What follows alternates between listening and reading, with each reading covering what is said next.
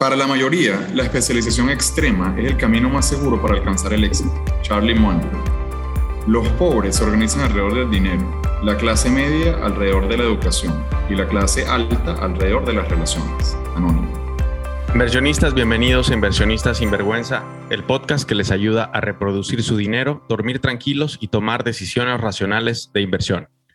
En el episodio de hoy, universidades, tesoros y espejitos endeudarse para estudiar, el futuro de la universidad, ingenieros, licenciados o doctores. ¿Para qué sirve y para qué no sirve la universidad?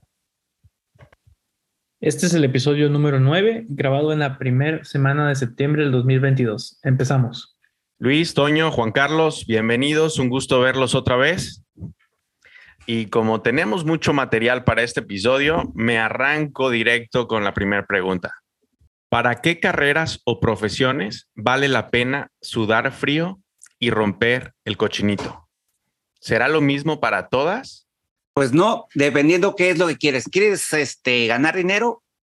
Entonces tienes que pensar en el hoy y tantito en el futuro, qué es lo que viene, y agarrar una de las carreras de las cuales no pueda ser sustituido fácilmente por la inteligencia artificial o por algún robot. Eso es lo que yo vería a eso habría que apostarles. O bien ser el reparador de esos robots o programador de esos robots, pero tienes que pensar en ese futuro que ya está ahora. Y, y, el otro que yo creo que, que, no puede sustituirte un, una inteligencia artificial tal vez sea también la parte educativa o, o el manejo de, de, personas. Podría, podría ser, ¿no? Pero eso es, es donde yo me enfocaría. Lo, lo, lo, que entiendo, Juan Carlos, sería como tu mensaje es invierte en una carrera a prueba de futuro.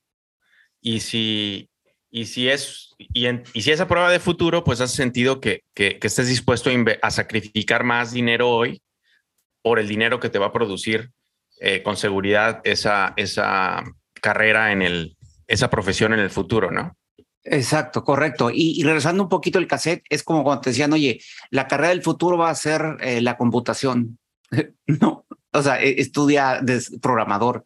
¿A ti te dijeron eso cuando, cuando tocó estudiarte? ¿Ya te tocó que ese mensaje de, de la carrera sí, futuro es? Cuando yo estudié, me tocó el mensaje de que las carreras de tecnología iban a ser el futuro, porque venían nuevas, nuevas este, computadoras. En aquel entonces todavía leían tarjeta. Cuando yo recién entré, estaban saliendo las, las computadoras que leían tarjetas por las de transistores. Y en ese momento y cosa curiosa, yo dije, bueno, pues yo no quiero estudiar computación. y yo me fui por la parte de la electrónica.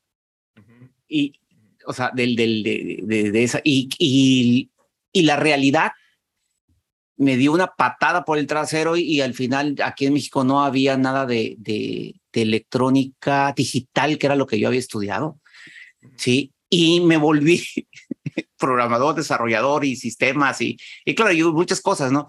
Pero la realidad es que al final de cuentas es el área donde me desarrollé, la que en su momento me decía, bueno, es que es lo que te va a traer el futuro. Y hoy es, sigue siendo mi presente y esa especialización, junto con otras que yo le he aumentado, pues son las que me han permitido eso, entrar en, en, este movimiento de, de, ¿Qué es que siempre has tenido trabajo? O sea, nunca he tenido trabajo, tengo trabajo y, y, y, mientras esté sano, creo que voy a seguir teniendo trabajo.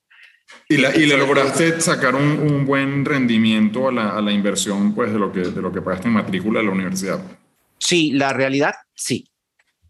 sí y, y en tu caso vienes, Juan Carlos, de una familia donde rompieron el cochinito para precisamente, o bueno, creo, ¿no? Tú, tú, tú aclárame eso, ¿no? Porque entiendo, tus los tres hijos de la familia estudiaron en, en, en universidades pues, Correcto. bastante costosas, ¿no? Así es, exacto. Sobre todo porque eh, mi papá venía de una cultura cuando, cuando él estaba, mi abuelo quería que fuera petrolero. Acababa de irse el águila, que era, eran los ingleses, y acababan de nacionalizar el petróleo en México, él trabajaba ya en Pemex y quería que fuera este, algo de la industria petrolera, pero mi papá se huyó y se fue a estudiar fuera y entonces entró a la medicina porque le costaba un peso y ese peso se lo encontró en la calle y dijo, pues no importa, voy a hacer todo menos nada, o sea, nada que tenga que ver con, con petróleo. Y entonces él estudió, este, pues para ser eh, médico, ¿no? Que antes te recibías de médico general y luego él se especializó en la raza en, en el Distrito Federal de aquella época, hoy en Ciudad de México, se especializó en la parte de la piel, ¿no? De ser dermatólogo. Entonces, él, él, venía de esa historia donde él dijo, no, o sea, lo mejor que puedes hacer es invertirle en, en una, en una carrera profesional. Y fíjate, él, él, digo, y él obviamente trabajaba mientras estudiaba, ¿no? Entonces, eso, eso es algo que él ya tenía muy, muy fijo.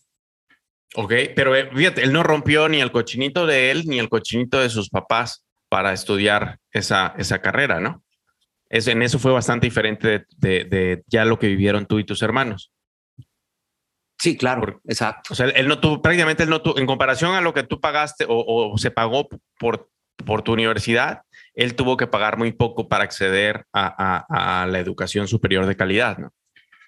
Claro, pero, y, pero su plan es, oye, si a mí me funcionó, no, eh, a él como, como cuestión si a, profesional. Si, o sea, la, si, a él le funcionó la universidad, a, eh, a, pues esperaba que a sus hijos también les funcionara, ¿no? Exacto. Y sobre todo que él trabajaba en, en el IMSS las ocho horas, pero después en la tarde él puso su, su propia consulta y trabajaba otras ocho horas en su consultorio hasta los sábados. Entonces, de alguna manera, eh, el consultorio es un, es un eh, tipo de, digamos, de poner algo por tu cuenta, ¿no? Sí, sí, un negocio propio, claro. Un negocio propio. Y, y, y entonces él dice, bueno, yo pude poner un negocio propio, además de trabajar en, en una institución.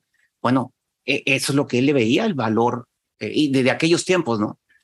De, de, de invertirle más que dejar patrimonio, porque él tenía una cosa clara que siempre le decía, y es lo que a lo mejor va dentro de la pregunta, le decía, mira, yo no les voy a dejar nada. Ustedes gánense la vida como les dé su gana, pero es problema de ustedes, no es mío. Yo lo único que me comprometo es ponerlos en donde hay la mejor educación. Y a eso sí me comprometo. Uh -huh. Y tienen, eh, porque, bueno, a, mí, a nosotros nos mandaron desde los 15 años. Yo me fui a la prepa del TEC y yo llegué a Monterrey eh, a los 15 años. Entonces él dice, yo te voy a pagar la prepa y te voy a pagar la carrera, tienes seis años para educarte. Si te pasas de los seis años, te lo pagas tú. Uh -huh. ¿No? O sea, más vale que vayas a estudiar. Si no estudias, tú te lo resuelves aparte. Seis años de prepa con universidad. ¿Y, sí, de, sí, ¿y de, dónde, venía, de dónde venías, este, Juan Carlos? De Coatzacoalcos, Veracruz. Ah, de Coatza. Ah, okay. De Coatza, sí, de ahí cerquita. Este, y, y entonces a todos nos mandó. A mi, mi, hermano fue el primero que se fue, luego yo y luego a mi hermana. ¿Alguno, eh, todos estudiaron, no, ¿qué carreras estudiaron? Sí, mi hermano estudió sistemas computacionales, nada más que como él, eh, él lo hizo en la Universidad de Monterrey, ahí era, no, no es como ingeniería, sino era una licenciatura en, en sistemas, sistemas computacionales. Como que un, como que era desde, no era tanto tecnológico, sino era eh, como la parte administrativa de sistemas. Lo que aprendí es como tu papá los, los guió a carreras que fueran, que tenían salarios no, altos. O no, no, no. No, lo que tú quisieras, lo que quisieras estudiar. O sea, él, fue, él tuviera ah, pagado, él tuviera pagado cualquier carrera que tuviera cualquier cosa. sido una carrera ah, no, no, muy productiva. Yo creo que así es, es. es el problema más grande que yo veo en, en, bueno, en todos lados. En Estados Unidos también pasa en, de que o sea, los chavos van a la universidad y no se ponen a hacer las matemáticas, match it up, para darse cuenta si este, eh, cuando tengan ese título universitario, cuánto van a poder ganar, ¿no? Eh, y, y, de otro lado, no es cuando dices, bueno, voy a ser doctor, este, y sí, ves, posiblemente de un muy buen salario.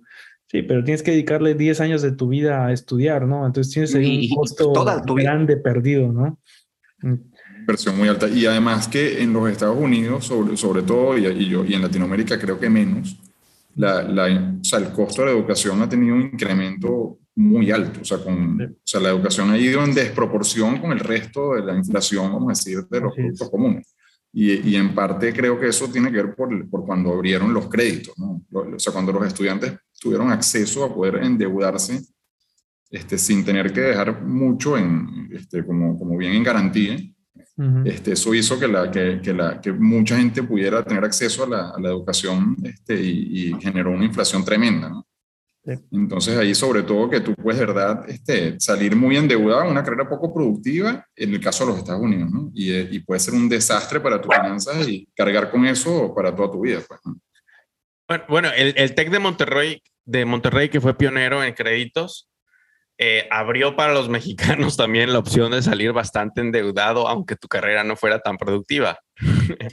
eh, fue pionero en eso, ¿no? Desde hace, ¿qué? Unas dos, tres, de, tres, de, sí, tres décadas, tres, cuatro décadas. Este, el, y el tema, uh -huh. sí, esto parece, el mito universitario eh, parece que es un mito real y productivo, eh, en especial si escoges las carreras, eh, la, las carreras correctas, ¿no? siempre y cuando sean afines para ti.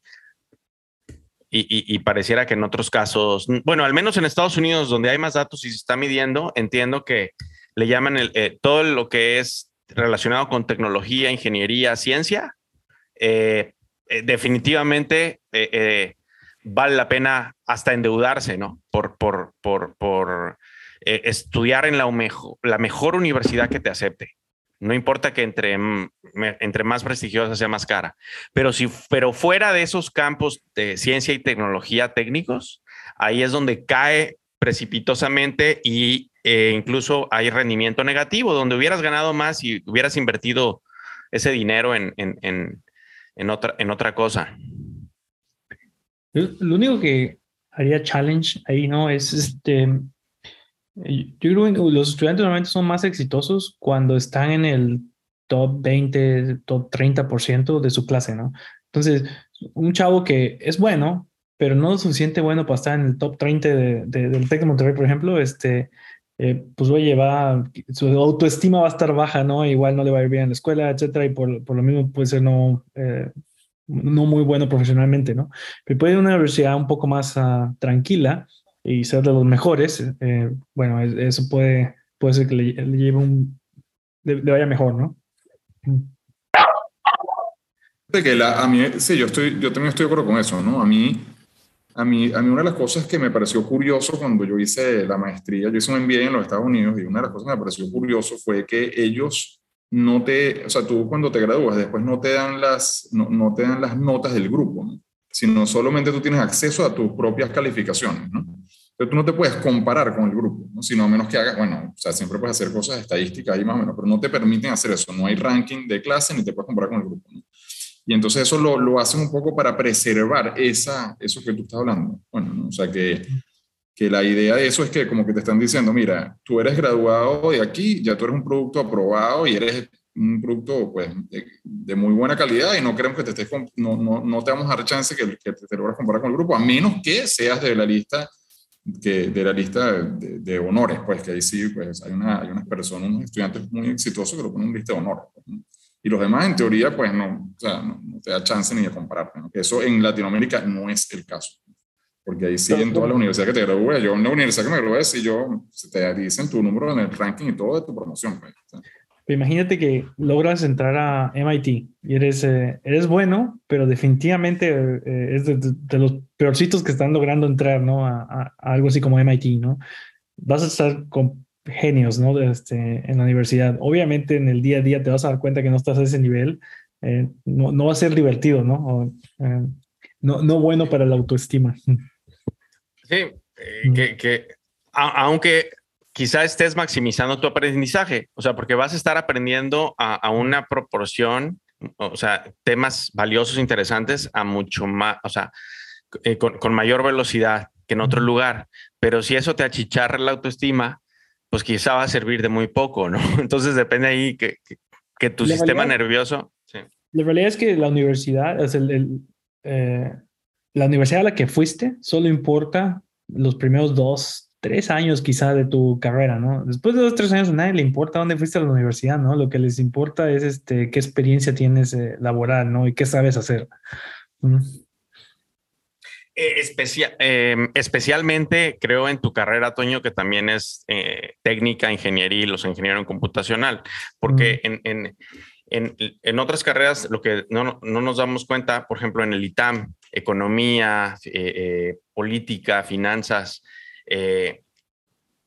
depende de dónde vengas, es el acceso al territorio de casa, ¿no? Que tú tienes. Entonces, lo que, digamos, sabes lo mismo Em, que, otro muy buen estudiante de otra universidad menos cara y menos prestigiosa, eh, que no siempre costo y prestigio van asociados, ¿no? Pero muchas veces sí. En este ejemplo del ITAM sí, definitivamente. Em, pero no accedes a los territorios donde puedes estar trabajando. La gente que vas a conocer esos primeros tres años no va a ser la misma que si te hubieras eh, graduado en otro lugar. Y si usas bien esos tres años, puedes llegar mucho más eh, lejos, por, decir, por sobre simplificarlo, ¿no? Que, que, que, si hubiera sido el mismo estudiante con el mismo conocimiento de otro, de, eh, de, otra parte de la pirámide, ¿no? Yo, yo, por ejemplo, ahí sí, Toño, voy a, voy a contraargumentar, ¿no? O sea, fíjate. De hecho, yo me recuerdo que hace, no sé, hace unos meses estaba, estaba escuchando un, a un profesor de filosofía de Harvard, ¿no? Y él estaba diciendo que el, el, el, hecho de graduarte de pregrado, me imagino que también de posgrado, pero de, pregrado en Harvard es una cosa que, te, que a los estudiantes los hace sentir inclusive superiores y en un sistema mero de, de, de meritocracia como, como pretende ser el sistema americano, ellos se convierten en unos seres superiores. O sea, a la hora de ser contratados, o sea, los estudiantes de las grandes universidades, o sea, llámese Princeton, Harvard, Stanford, las Ivy Leagues, etcétera, o sea, son de verdad considerados una, una clase casi que aparte, ¿no? O sea, son, son, les dan pues unos, unos, unos reconocimientos inmensos, ¿no? Entonces, él dice que el problema con eso es que, o sea, él dice que eso, que eso genera un, un problema, que es el siguiente, que en realidad hay, él, habla de, cifras así como de que hay 6.000 cupos en las grandes universidades más prestigiosas del mundo para entrar en, en las carreras, que, pues, las carreras que estamos hablando productivas. ¿no? Que sean 6.000 cupos, por poner un número, no recuerdo exactamente. Pero él dice que en realidad ahí eh, entra, aplican, no sé, 50.000 personas, porque no todos aplican, ¿no? O sea, no, no, es que todo el mundo, o sea, hay mucha gente que, no, que se abstiene porque la aplicación inclusive tiene un costo, ¿no? Y hay gente que, que si no tiene chance, no, no aplica. Entonces, aplican 50.000 personas, ¿no? Y entonces él dice que en verdad, que, que este señor estuvo eh, metido en el, en el, comité de admisiones por muchos años. Entonces él dice que de esos 50 mil, de verdad hay 18 mil que son todos más o menos parecidos, o sea, son todos iguales. O sea, dice él, ¿no? O sea, que los tipos son brillantes, excelentes, las mejores notas de sus colegios, que son maravillosos en, en sus ciudades y además son tipos con mucha actividad voluntaria. Son todo, es muy difícil separar ¿no? esos, a esos vamos a decir, este, de, los, de los 18 mil, ¿no? Y él dice que, que, lo hacen por suerte, lo hacen por suerte. Bueno, después de que, bueno, obviamente hay un tema de relaciones ahí que en los Estados Unidos pues es válido, o sea, pero lo hacen después por suerte. O sea, él dice, mira, casi nosotros, o sea, tenemos a tres y decimos, bueno, este, o sea, después de cumplir con todas las cosas de diversidad, las recomendaciones que vienen de, la, de las familias elitescas, dicen, bueno, agarramos a este. Entonces, pero los dos que no agarran, después contra el que sí agarran, el que agarran termina siendo, según este profesor, injustamente llevado a un pedestal contra los que no agarran, ¿no? O sea, entonces que eso sucede, o sea, que hay dos, que en verdad eran tres, que agarran nada más a uno, y ese uno se, ya se elevó en un pedestal donde con, relación a los otros dos. Y, él dice que, eso, que el problema es que eso sucede en el escalón de educación, o sea, esos son los super, las super universidades, pero que va pasando después de la super a la no tan super a la no sé qué, hasta que llega a las últimas. Entonces, que de un millón de personas que van por la universidad, ponle en verdad tres millones han podido haber entrado, pero, pero que se sienten que son inferiores y que eso genera todo un problema en los Estados Unidos brutal,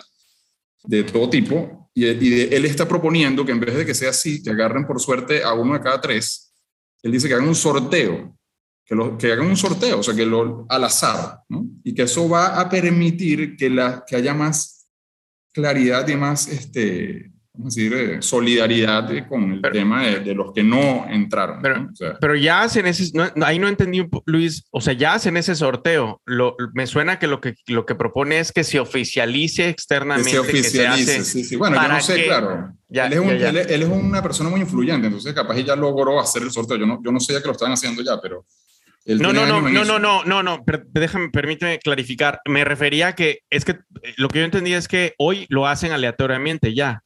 Cuando ya no hay diferencias identificables entre los aplicantes, lo deciden por suerte, ¿no? Entonces, eso ya es un sorteo.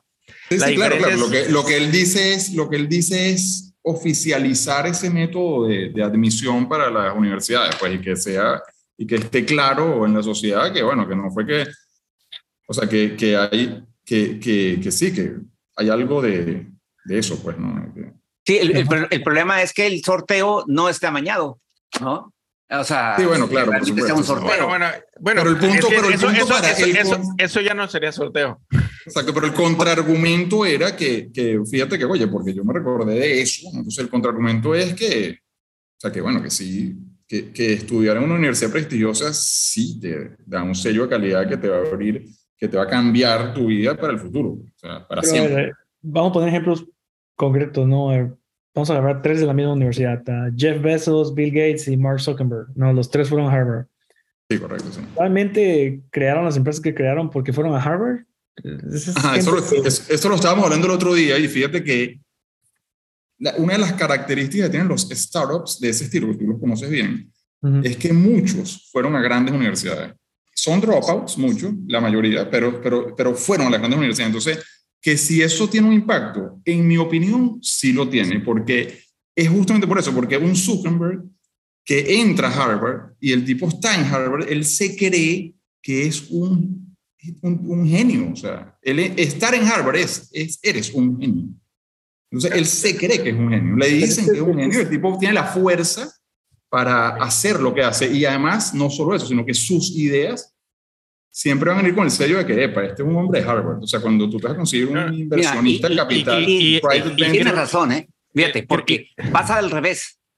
La gente que no acude a las grandes universidades, la mayor parte se siente débil o menos. Sí, sí, sí, sí, se siente menor, claro. Sí, y, eso es algo que yo sí he visto, ¿eh? Yo no, en lo personal he visto. Porque yo, tengo amigos que no, no todos son del, del, del, tecnológico de Monterrey. entiendo, ¿has visto programadores que son, que son muy buenos y están al nivel de otros de universidades privadas y prestigiosas y que pareciera que innecesariamente se sienten inferiores a los demás y eso hace que compitan en, en menor nivel? Estoy poniéndolo. No, no, no, y eso hace que, que no compitan, o sea, que, que, se, salgan de la competencia. Sí, exacto. Pero a ver, por el, hecho de que entraron a Harvard, quiere decir que es gente que ya tenía el destino a ser súper exitosos en esta vida, ¿no? Yo no creo que Harvard haga la diferencia.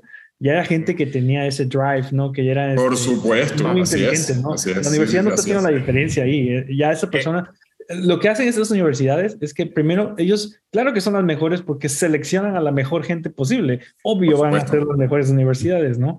Entonces, es, de hecho hay, hay, estudios de eso. mejores estudiantes, ¿no? En otras universidades, ¿no? Logran hacer eh, el mismo tipo de, de cosas, ¿no?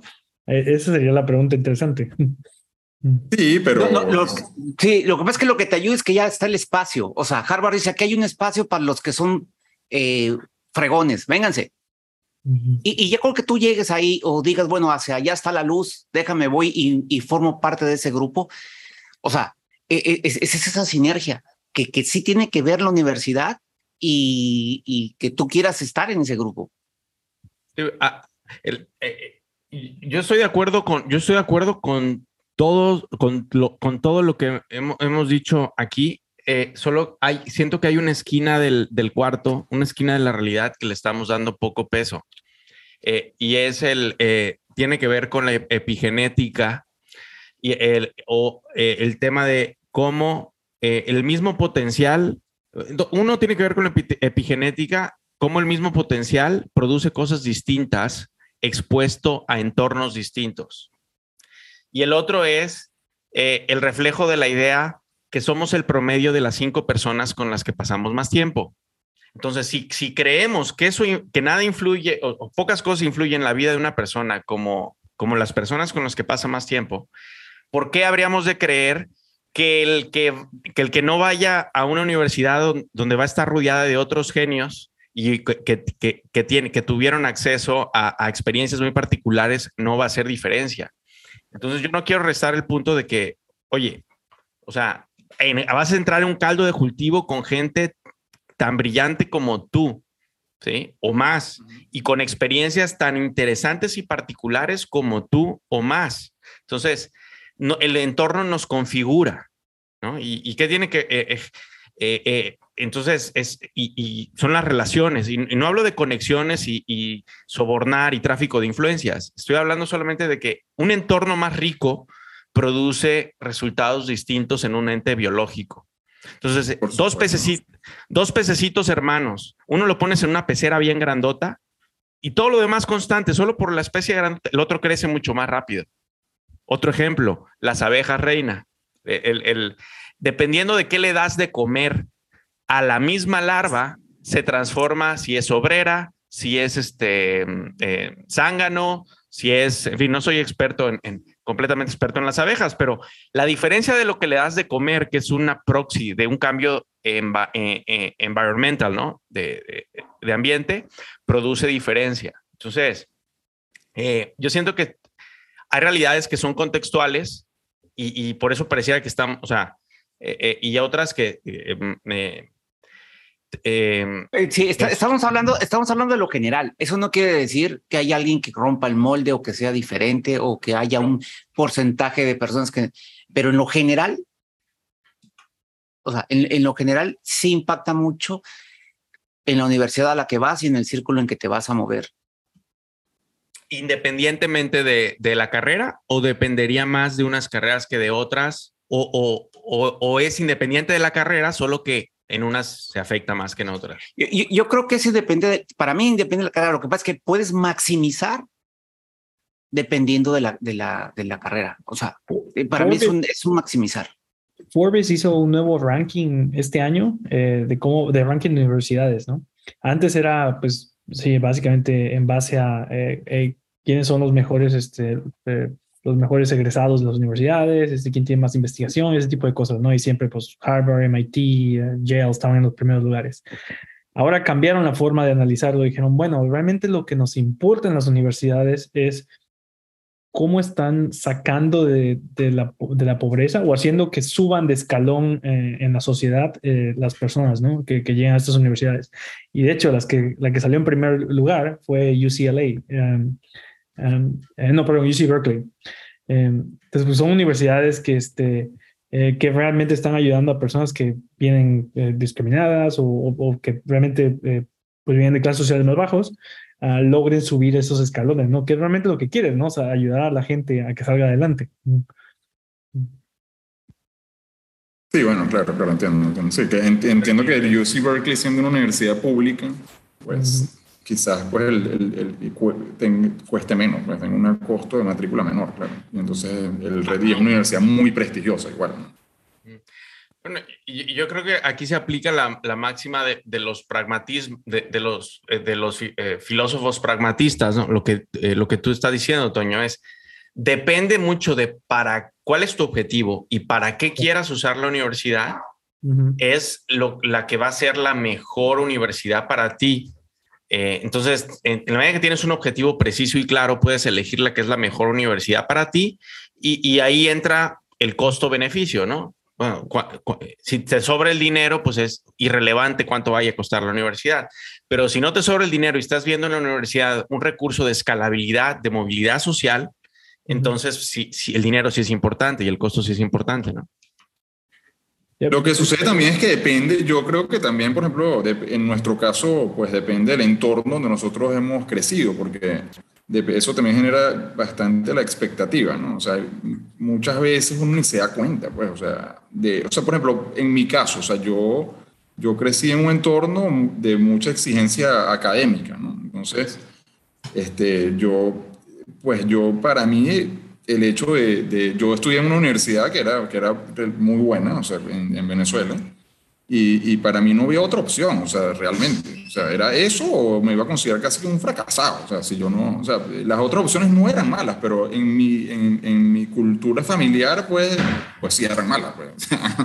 Entonces, yo creo que eso también depende. Vencer o morir.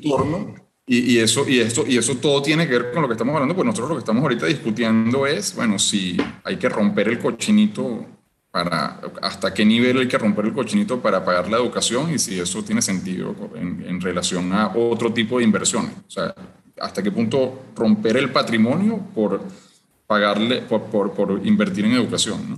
Eh, eh, eso es muy buena. muy, eso es una cosa de clases. Eso tú lo tenías ahí anotado, Armin. Es una cosa de clase social. O sea, en, exacto, porque la clase, o sea, no suena bonito y ni va a ser popular, ni, ni voy a ganar un concurso de citas por decir lo que voy a decir, pero la, realidad es que eh, de dónde nacemos, del entorno en el que nacemos, absorbemos el sistema de valores que tiene esa esquina de la realidad.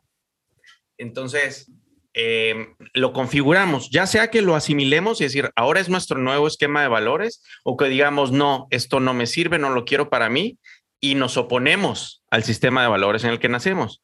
Pero digamos que si es, si es una ancla que venimos cargando, que también es muy útil si te quedas en un territorio donde esa ancla sea pues un barco, Pero si te cambias a subir montañas y, quieres ser alpinista, esa ancla te va a pesar.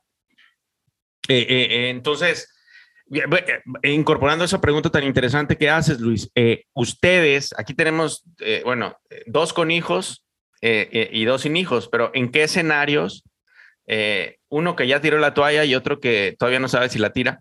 ¿En qué escenarios ustedes estarían dispuestos a romper el cochinito para pagar las universidades de sus hijos? ¿Y en qué escenarios no tanto? O, o, o, se vale, ¿no? Sabes que en cualquier escenario no lo rompo o en cualquier escenario sí lo rompo. Y permítanme clarificar a qué me refiero con romper el cochinito. No me refiero al, eh, empecé a ahorrar cuando mis hijos tenían tres años para la universidad de los 18, sino me refiero en, convertir lo que era capital y lo que era patrimonio productivo, activos, como les dice Robert Kiyosaki, ¿no? Ese, eso que te produce un ingreso mensual, eh, que lo mates, lo vendas para eh, intentar convertirlo en un activo eh, cognitivo en el cerebro de tus hijos, ¿no? O sea, matar un activo de los que te produce dinero por uno dentro, eh, dentro del sistema nervioso de tus hijos. Entonces, ¿cuándo sí, cuándo no están dispuestos a reducir su patrimonio por pagar universidades? Futuros papás, empiecen ustedes, por favor. Bueno, si, si me puedo pensar en, en México, en, México creo que sí hace mucha, hace más diferencia la universidad que, en Estados Unidos, porque eh, no es como el TEC de Monterrey, ¿no? Realmente la gente que es brillante es el 20%, ¿no? Ni de cerca son todos, ¿no? Eh, eh, la verdad es que es, poca la gente que es brillante. No es, no es tan difícil entrar al TEC de Monterrey, ¿no? no, no, es, no es selectivo. no, no, es como Harvard, MIT, que es súper selectivo. Y, eh, pues estás compitiendo con los mejores del mundo, no nada más de Estados Unidos, ¿no? Entonces es, es, bien difícil, no, es lo mismo, ¿no? Entonces creo que en México entrar a las universidades privadas que tienen prestigio, de hecho, te ayuda mucho más a subir en la, este, en, la escala socioeconómica. Eh, por el hecho de que te, eh, cualquiera puede, bueno, realmente el, digamos que el 50% de los estudiantes pueden entrar ahí si tienen el, dinero para pagar la, la, universidad, ¿no? Entonces tú como papá estás haciendo una muy buena apuesta ahí, uh, de que, oye, va, va a tener el, el, título de esta super universidad sin importar realmente qué tan bueno sea o, eh, para la escuela, ¿no? Mm. Okay, Pero es que fíjate que yo, yo, yo, yo, yo ahí me confundo un poco, porque una cosa es ser bueno para la escuela. Es, es, o sea, vamos, tener la capacidad intelectual eh, eh, para ciertas eh, cosas, no sé, matemática, física, abstraerte, no sé, pero, pero yo voy más por el entorno, o sea, el entorno de la gente con la que te vas a, a, platicar todos los días, con los que van a ser tus amigos, con lo que la universidad te inculca de que sí puedes ser. O sea, puede ser no brillante, pero sí te dice que eres diferente. te puede educar a, digo, que, que es un poquito lo que hace, ¿no? Eh, el TEC, decir, oye, todo el mundo puede emprender. Yo te voy a decir cómo emprender. Tú sabes si lo haces o no. Pero entonces, eh, ese mecanismo y ese, ese medio ambiente en el, en el que te arropas, eso es lo, eso es lo que yo veo de, de importante de, de, la universidad. Sí. O sea, es, esa es la gran diferencia.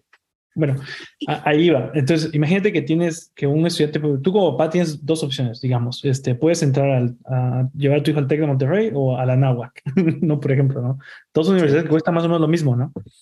Eh, bueno, y, y, tu hijo te sale con que quiere ir a la náhuac, ¿no? De que, oye, ¿dónde están mis pesos mejor invertidos? ¿En que se vayan a la náhuac o, o, al TEC de Monterrey, no? Ahí creo que no hay duda dónde quieres que se vaya, ¿verdad? O, va a ir a pasear, o, TEC va a ir a estudiar, ¿no? Bueno, es que mira, de, de, exacto, pero es que depende el, también el, el, rubro. Por ejemplo, mi hermana estudió en la Universidad de Monterrey, en ODEM, uh -huh. que estudió diseño, diseño industrial.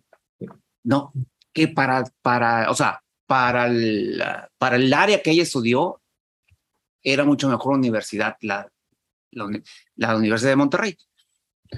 No, claro, definitivo, el, el rubro. O sea, sí, el, es un binomio siempre carrera, eh, prestigio, carrera, universidad, ¿no? Cuando hablamos de la mejor universidad, estamos hablando de la mejor universidad para la que sea que el, vaya a ser la carrera. Para la carrera, claro, claro, Exacto, porque, porque si no, sí, tenemos que eh, aclarar esa, eh, poner esa definición en el glosario para que, uh -huh. para que podamos eh, eh, usar el término de esa manera, ¿no? Entonces, tu, tu hermana, sí. Juan Carlos, estudió en la mejor universidad, o sea, me, mejor que el TEC de Monterrey para esa carrera. Claro, exacto. Y lo que pasa es que yo creo que también ha cambiado un poco. Digo, claro, estamos hablando de que yo tengo eh, muchos años de, en este negocio, pero, pero por decir, no sé cómo sea hoy el, el tecnológico, ¿no? pero cuando yo estudié, sí era bastante selectivo selectivo en el sentido de que en mi carrera, por ejemplo, éramos seis. Porque muchos, o sea, o sea, y, y era, select en la, era, selectivo en la dificultad de las carreras, ¿no? En la Pero, dificultad digamos, de las carreras, exacto. De, no, no, no hacía falta ser brillante para que te dejara entrar, con no, no ser lo, que, tonto. lo que pasa es que sí, no, no, exacto, tenías que estudiar, pues, tenías que estudiar, porque aparte, digo, yo de todos los, eh, de todas mis, ¿cómo te diré? De todo lo que yo estudié, yo no, nada más podías tener o sea, eh, tres, ¿no? O sea, es un, un cero, un tres, un seis o un diez, ¿no? Eh, Con 50 campos en el país, ¿no? ¿Qué tan selectivo puede ser? Eh, no, realmente? no, es que, exacto, pero cuando yo estudié no había campus. Sí, sí no, eh, no, no, había los campos que hay hoy. No me era imagino que antes sí era selectivo, pero hoy en día no. Sí, no sí pero, pero, no, o sea, pero no, sí, pero no es, pero no hay un campus que es como el, el, el, pues el campus Monterrey que es donde de verdad pudiera ser selectivo y los otros campus menos, o eso no es así. Sí, pues yo estudié, sí. o sea, que, o sea, creo que es, los otros son todavía menos selectivos, ¿no? Sí. Uh -huh. Ahora, y, y, yo creo que también depende mucho de la carrera, porque yo no he conocido un IFI, un graduado en física industrial del TEC de Monterrey, que no entre al menos en la categoría de brillante. ¿No? O sea, y que se haya graduado, ¿no? ¿Cuántos se animan a estudiar eso, no? Si te animas a estudiar, eh, exacto, exacto, brillante, ¿no? exacto. En la, en, claro, en la medida que tú pones, como, eh, dice Torts, dice Monger, este, en la medida que pones mojones y, y, cerezas en un cajón, pues ya las cerezas no se apetecen tanto, ¿no? Porque ya, este, eh, eh, y, y, pero bueno, quiero regresar aquí al tema eh, en el contexto de la pregunta que, que, que, que hice. Sí, si eh, le apuestas o no le apuestas a, a, una universidad. ¿Cuándo sí y cuándo no Val, estás dispuesto a vender tus vaquitas, Toño? ¿No? Tú, tú empezaste sí. a invertir en tus, bueno. en tus vaquitas del BOO hace 10 años, ¿sí? Claro, este, ándale, pensando en tu... ¿En, en tu qué escenarios? En, en, tu... Sí, sí. Dices, tú, para México... Estás en Estados Unidos y todo. En México, sí. en México, vea, Lo harías... vale la pena a la mejor universidad en la carrera. Vale mucho la pena porque no es selectivo.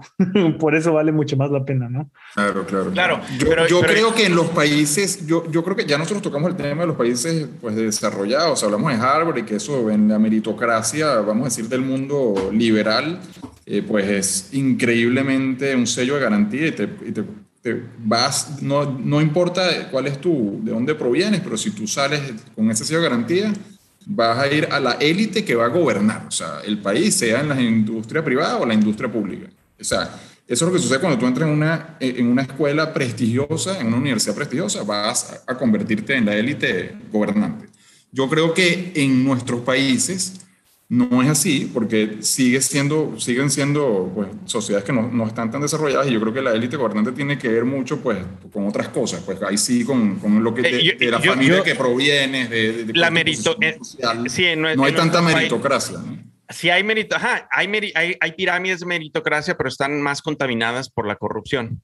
Exacto, por la corrupción y por el, y por el, y puede ser que, el, pero lo que, pero lo que sí es que, pero no en nuestros países, yo no sé, yo, yo pienso que Venezuela, se, este, la Venezuela de antes, se parece a México, somos países hispanos, y, no, y sí hay eh, unas clases sociales muy marcadas y unas élites como muy marcadas, pues, o sea, en estos sí. países, ¿no? O sea, es lo que yo sí, observo, ¿no? Entonces, y, y, sí creo que si tú provienes de un estrato social este, bajo, o sea, yo, yo creo que la apuesta de la, de la educación es fundamental, pues, o sea, si tu hijo logra, si tú tienes un estrato social bajo y tu, hilo, y tu hijo logra este, educarse con, con, con los que están en el estrato social superior a ese estrato social bajo, va a haber probablemente un ascenso social. Yo sí lo creo. Y yo he observado mucho ascenso social en México. Eh, o sea, este, y, y, casi siempre tiene que ver con las universidades. Por ejemplo, el otro día estaba entrevistando. Pero, ojo, pero universidad carrera, el binomio universidad carrera. No, universidad carrera, general? universidad carrera. Okay. O sea, por ejemplo, el otro día estaba estudiando una mujer, estaba entrevistando a una mujer aquí en Tabasco, donde yo vivo que, que ella venía de la, de, era contadora este, pública de la Universidad Autónoma este, Juárez, que es la UJAT, pues que la UJAT es como la universidad pública mejor de aquí, ¿no? O sea, la gente, la gente aquí en Tabasco, este, pues está bien reconocida esa universidad. Entonces yo noté que esa mujer venía, tenía una trayectoria, o sea, ella, ella estudió en el bachillerato de las Gaviotas, que es como la zona más popular de aquí de Villahermosa, ¿no? Y entonces, y, y ya ellas en, logra entrar en Contaduría Pública en la y se empieza a desarrollar en la industria petrolera como contadora y ya sus hijos fueron al colegio americano, pues, es un colegio bueno, ¿no? O sea, aquí trabajo. Entonces ya hay un ascenso social impresionante, ¿no? Y, y, se lo puede, y probablemente, pues gran parte de ese ascenso social fue porque ella logró entrar en la Universidad de Contaduría, una universidad buena. O sea, así lo vi yo, pues, ¿no? Entonces, yo sí creo que es una apuesta que yo no pelaría. Pues, si, yo, si yo fuera un padre de una familia este, y estuviera buscando un ascenso social, a mí me parece que la educación en un país como México sigue siendo la mejor apuesta. Sí, la universidad realmente vale la pena 100%. Aquí, la pregunta yo creo que más específica es, ¿vale la pena que va, va, vayas a... Que, que reduzcas, que, uh -huh. bueno, y, y, deja que reduzcas tu patrimonio por ir a la más prestigiosa posible. Uh -huh. ¿Y en qué contextos sí vale la pena que reduzcas tu capital y en qué contextos no? Que lo, ninguno de los dos me ha respondido esa pregunta con precisión. Es que yo, yo pienso, por ejemplo, que pa, de, pues de, eso sí depende, pues, o sea, obviamente que depende tú, hay, hay límites, o sea, porque yo creo que tú, eso también puede originarte, pues, una quiebra, pues, qué sé yo, que te, que te, te, puedes hasta quedar en la calle, o sea, si, si te extralimitas, este, pues demasiado. O sea, una persona que tiene, o sea, una persona que es de un estrato social bajo y quiere que su hijo vaya para el TEC de Monterrey y no lo puede pagar, creo que, bueno, no creo que es una muy buena idea este, endeudarse, que no lo va a conseguir, pero, o sea, te puedes, o sea, todo tiene un límite, pues, ¿no? Fíjate que es algo curioso, pero ese límite hay mucha gente que lo rompe. Y aquí en México. Sí, sí yo sea, conozco, tengo familiares que están endeudados eh, eh, ah, eh, eh, por, para pagar la universidad de sus hijos. Muy cercano. Es, es, es una apuesta muy, o sea, yo, y bueno, yo creo que es algo, es algo muy común apostarle, no importa que te quedes un, sin un quinto, por apostarle a la educación de tus hijos. Yo, sí, sí, sí. Lo haría. yo lo haría, o sea, yo lo haría, pero, pero con cuidado, ¿no? O sea, como que, oye. Por, hasta, hasta, ¿Hasta qué porcentaje de tu patrimonio, tu ingreso mensual o anual estarías dispuesto a, a mandar a sacrificar para eso? Hoy, sin que sea un contrato, no se sientan obligados en cinco años, diez años que sus hijos entren a la universidad, no voy a revivir este patrimonio, este episodio y se los voy a echar en la cara, no. Oye, si yo tengo que, o sea, yo, bueno, yo creo que en mi caso sí tendría límite, pero, o sea, yo no, yo no, o sea, yo no me iría, o sea, yo, yo tengo una vida, vamos a decir, de, o sea, este, de, de, de, clase media alta, pues, entonces, yo creo que yo no, yo no me iría a vivir para las gaviotas para pagarle la universidad a mi hija, pues, o sea, no creo que lo haga.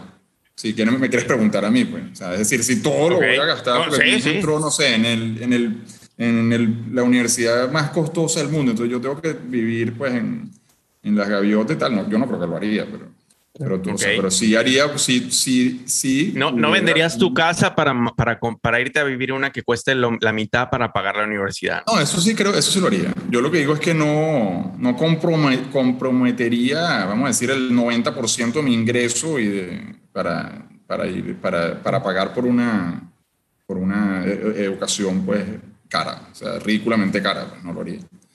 Ok. Pero sí, pero sí estuviera dispuesto a comprometer un, un importante porcentaje de mi ingreso. Yo diría que yo estuviera dispuesto a comprometer hasta, hasta el, no sé, hasta el 30% de mis ingresos. Oh. O sea, fácilmente. O sea, hasta ahí sí llegaría. O sea. Sí.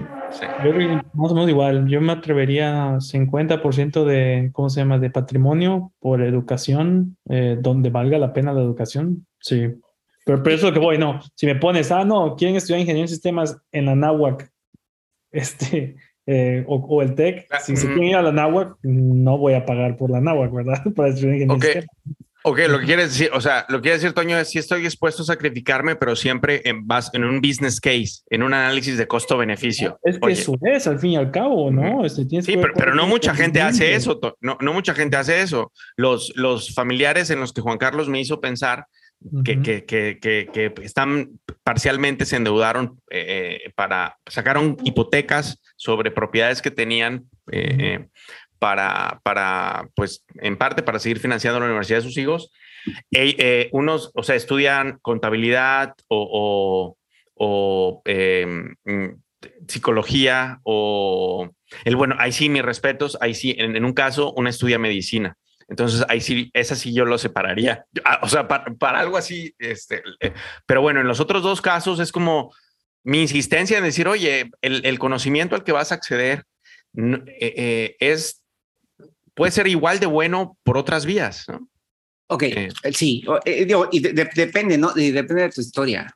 Yo tengo otro amigo que dice, a ver, yo desde que estaba en la prepa le dije a mi hijo, no te voy a pagar el tecnológico te vas a ir a la universidad. Y vas a trabajar mientras estudias.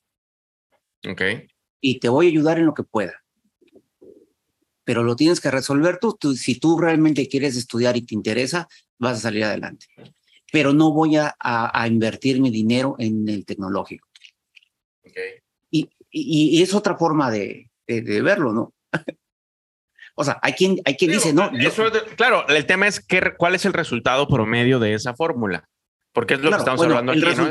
Claro, el resultado hoy es, bueno, para este caso en especial, es que trabajó, estudió, se recibió y hoy está en un trabajo de un buffet normal.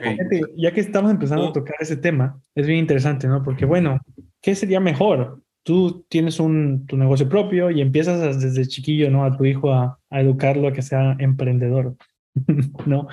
Eh, si empieza a trabajar contigo cerca de los, no sé, 10, 11 años, para cuando tenga la edad de ir a la universidad, híjole, casi que va a tener un grado de administración de empresas, ¿no?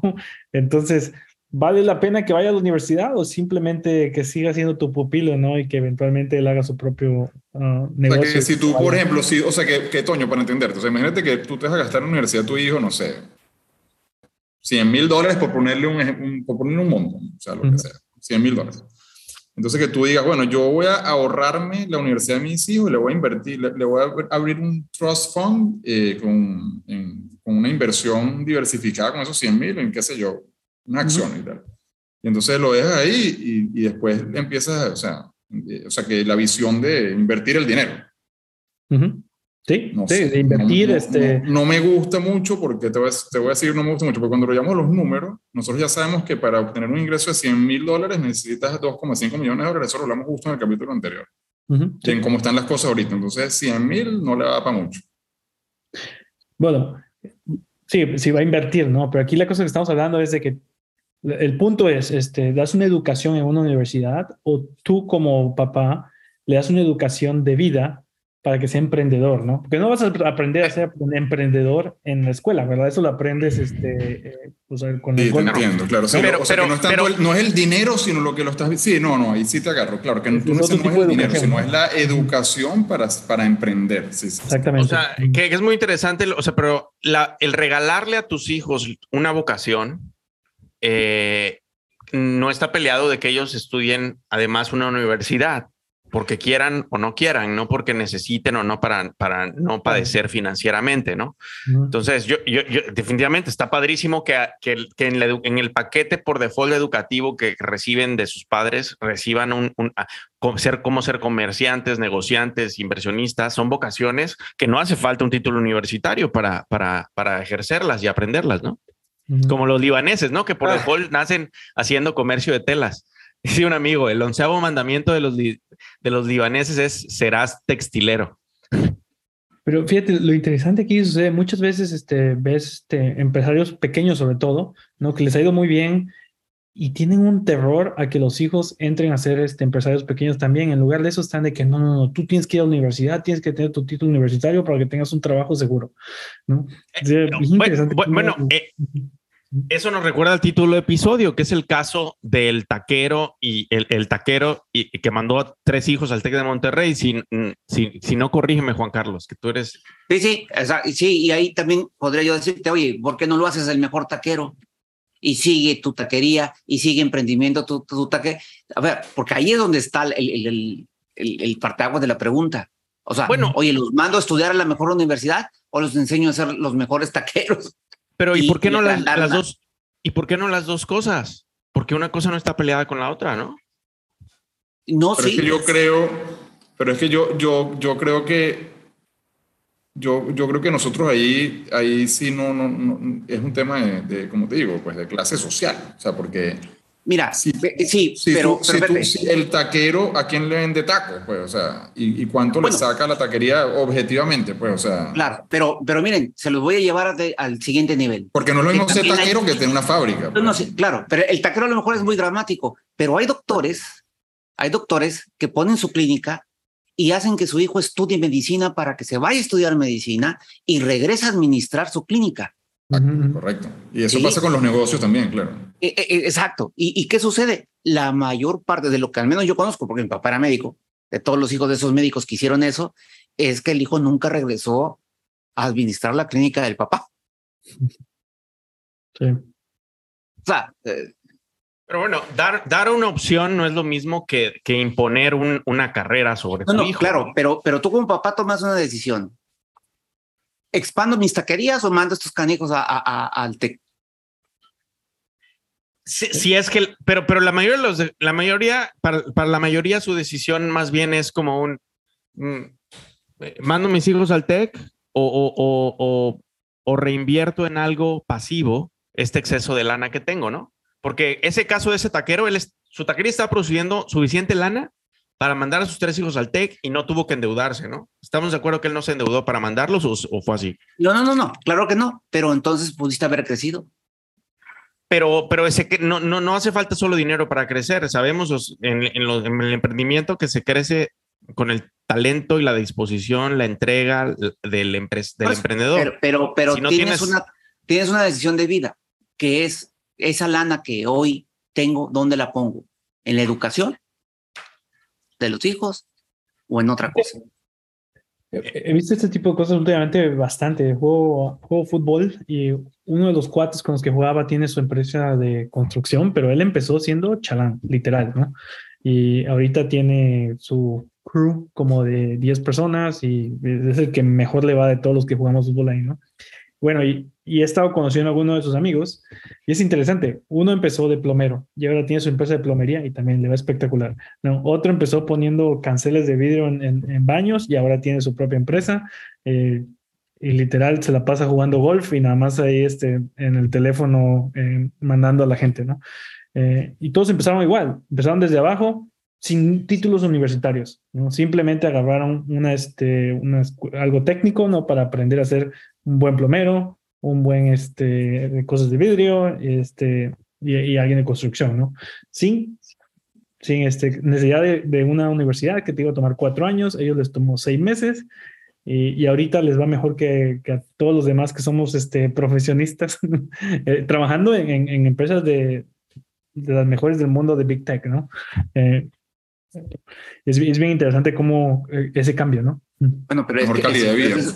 Ah, sí, pero eso, pero eso es otro tema de otro, porque aquí es la decisión del papá que no, o sea, ¿a qué le apuestas? Por ejemplo, tú dirías, Digo, casi lo quiero entender. Oye, si yo conozco esas historias, le diría a mi hijo, entonces no vayas a la, al este, voy a enseñar a ser carpintero, por decir algo, ¿no? O sea, el, porque estamos hablando del punto de vista del papá que tiene el dinero en ese momento. Pero yo creo, pero yo, yo creo, Toño, Juan Carlos, que fíjate, la, yo, yo, creo, yo creo que lo siguiente, por eso es que yo creo yo pienso que los papás que están en esas circunstancias, o sea, por ejemplo, fíjate cómo lo veo yo, o sea, en el, el caso que tú estás mencionando, este, pues es un, una, un hombre que, que, se va en servicio de construcción en una etapa pues, de boom de construcción que está viviendo los Estados Unidos en algunas zonas, o sea, no en todos lados, pero en Seattle definitivamente sí, que, que pues ellos están parados en, con, una, con, un conocimiento, o sea, con una, una técnica en el, en el, momento histórico correcto que les permite crecer de una forma desproporcionada.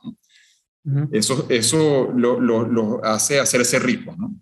Pero el problema está que yo creo que el, el, título universitario para la próxima generación lo que le da flexibilidad para poder quizás maniobrar mejor este, en, en, en ambientes adversos, porque Ahorita, ahorita él, él, viene en el boom, ¿no? Desde, pues desde el 2008 hasta ahorita lo que vio es un boom en construcción en, algunas zonas, en Texas, en, el, medio de Florida, en Seattle. O sea, pero eso se va a acabar, pues, y de hecho se está acabando, pues, o sea, cuando subía las tasas de interés se está acabando. Entonces, ahorita lo que, lo que o sea, el, el, maniobrar, yo te voy a poner mi ejemplo personal. O sea, yo en, este, tuve una educación universitaria y, y, y después tuve una educación de posgrado pero yo tuve el chance de, de, crecer como empresario en una Venezuela donde cuando la situación estaba muy próspera, o sea que era, vamos a decir, en, Venezuela empezó a subir el precio del petróleo en el, en el año, no sé, en el 2002,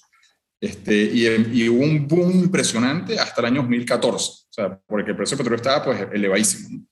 Y entonces a mí me dio chance de, de, de hacer este, empresas este, exitosas en Venezuela, ¿no? Pero cuando cayó ese boom, ¿no? Este, yo tuve la gran oportunidad de, de transformarme. Entonces yo agarré y dije, para allá va, pero, o sea, yo soy también un, un gerente, pues, o sea, y, y, lo, y, tengo quien, o sea, tengo una educación que me lo respalda, pues, ¿no?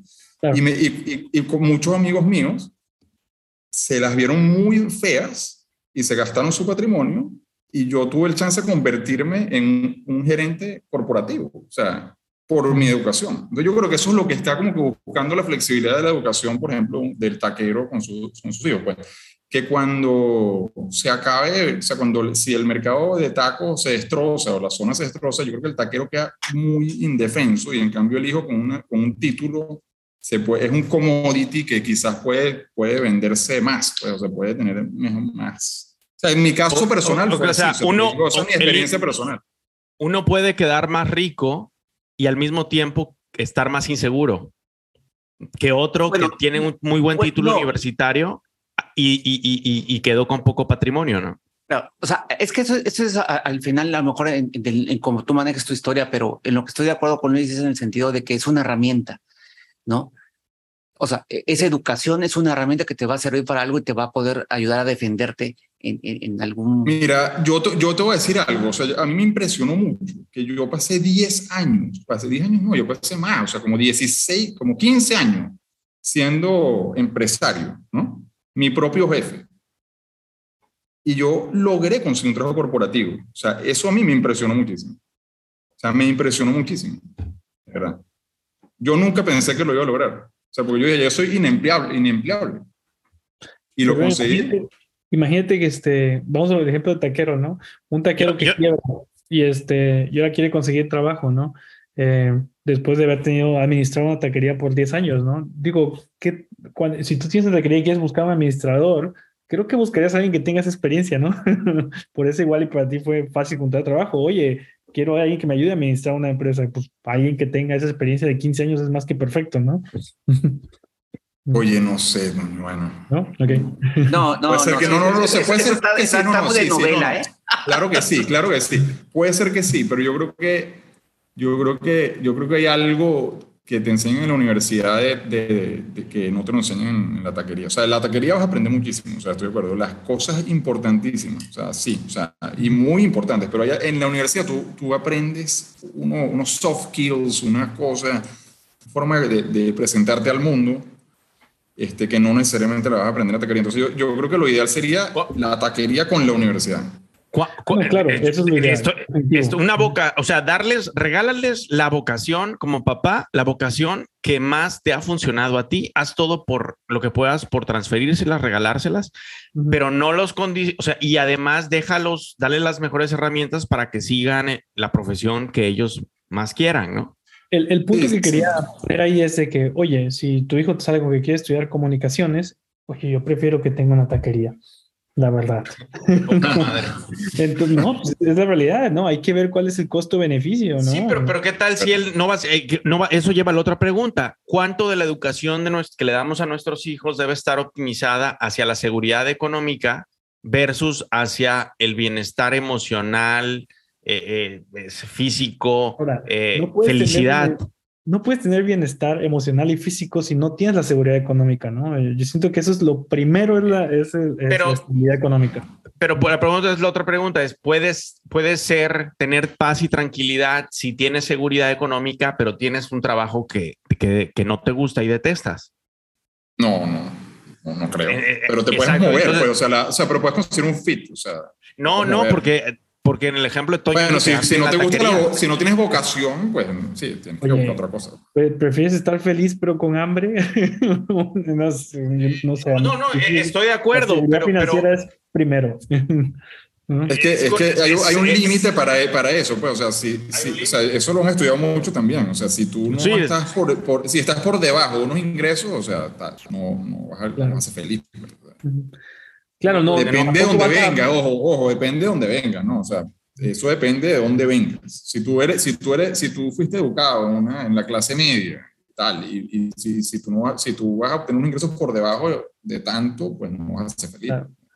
En- Sí, hay sí. un estudio en Estados Unidos que dice que este, ya cuando la gente empieza a ganar arriba de 80 mil dólares al año, ya no hace mucha diferencia en su felicidad, ¿no? Entonces, Exacto, si ya estás a ese, nivel, este, pues no vas a agarrar un trabajo que te pague el doble, pero vas a ser miserable, ¿no? Mejor quédate en el trabajo donde estás y estás feliz, ¿no? No- no sé. Y aprende a lidiar con la, con, con la cuestión. pues. Porque, ojo, porque Armin, o sea, yo creo que o sea, el otro tema, lo que tú estás diciendo también es verdad, pues hay que seguramente invertir en, en, pues, el bienestar, vamos a decir, mental. Pues, o sea, también es otra inversión que definitivamente hay que hacerle, creo yo. ¿no? Claro. Sí, yo O sea, por sí el me- crecimiento, por el, creci- el, el desarrollo, pues, el desarrollo personal, pues, pues, que eso puede venir inclusive fuera de la universidad. Ajá, es que, que, que, que dices, oye, es Warren Buffett, eh, eh, ejemplo, ¿no? Pues sus hijos, ¿no? Pues pueden haber hecho, desde el punto de vista económico, no era limitante el tema del, del, del dinero y la educación, ¿no? Y, él optimizó para la felicidad y la libertad de ellos, ¿no? Tenemos, uno es cantante de música country, el otro es agricultor, eh, el otro es, eh, su hija es ama de casa, y eh, el otro está involucrado, un poco involucrado en negocios y, beneficien y beneficencias. Es el único que algo tiene que ver con, con, el, con, con la, el mundo empresarial, ¿no? Entonces, Bueno, yo, yo creo que para ellos, fíjate que para ese caso que estás, que estás este, nombrando, donde pues no hay ninguna limitación económica, ahí, ahí fíjate que para, para ellos debe ser muy importante pues eh, es, es de- el desarrollo pues de su vocación, pues quizás que sean, que sean muy exitosos pues en, en alguna vocación o el prestigio que les da pues cosas que la sociedad valora. O sea, pero eso es otro caso, pues, o sea, de repente para un muchacho hijo de Warren Buffett, o sea, es más importante todavía re- obtener el reconocimiento de la sociedad, por ejemplo, como, como,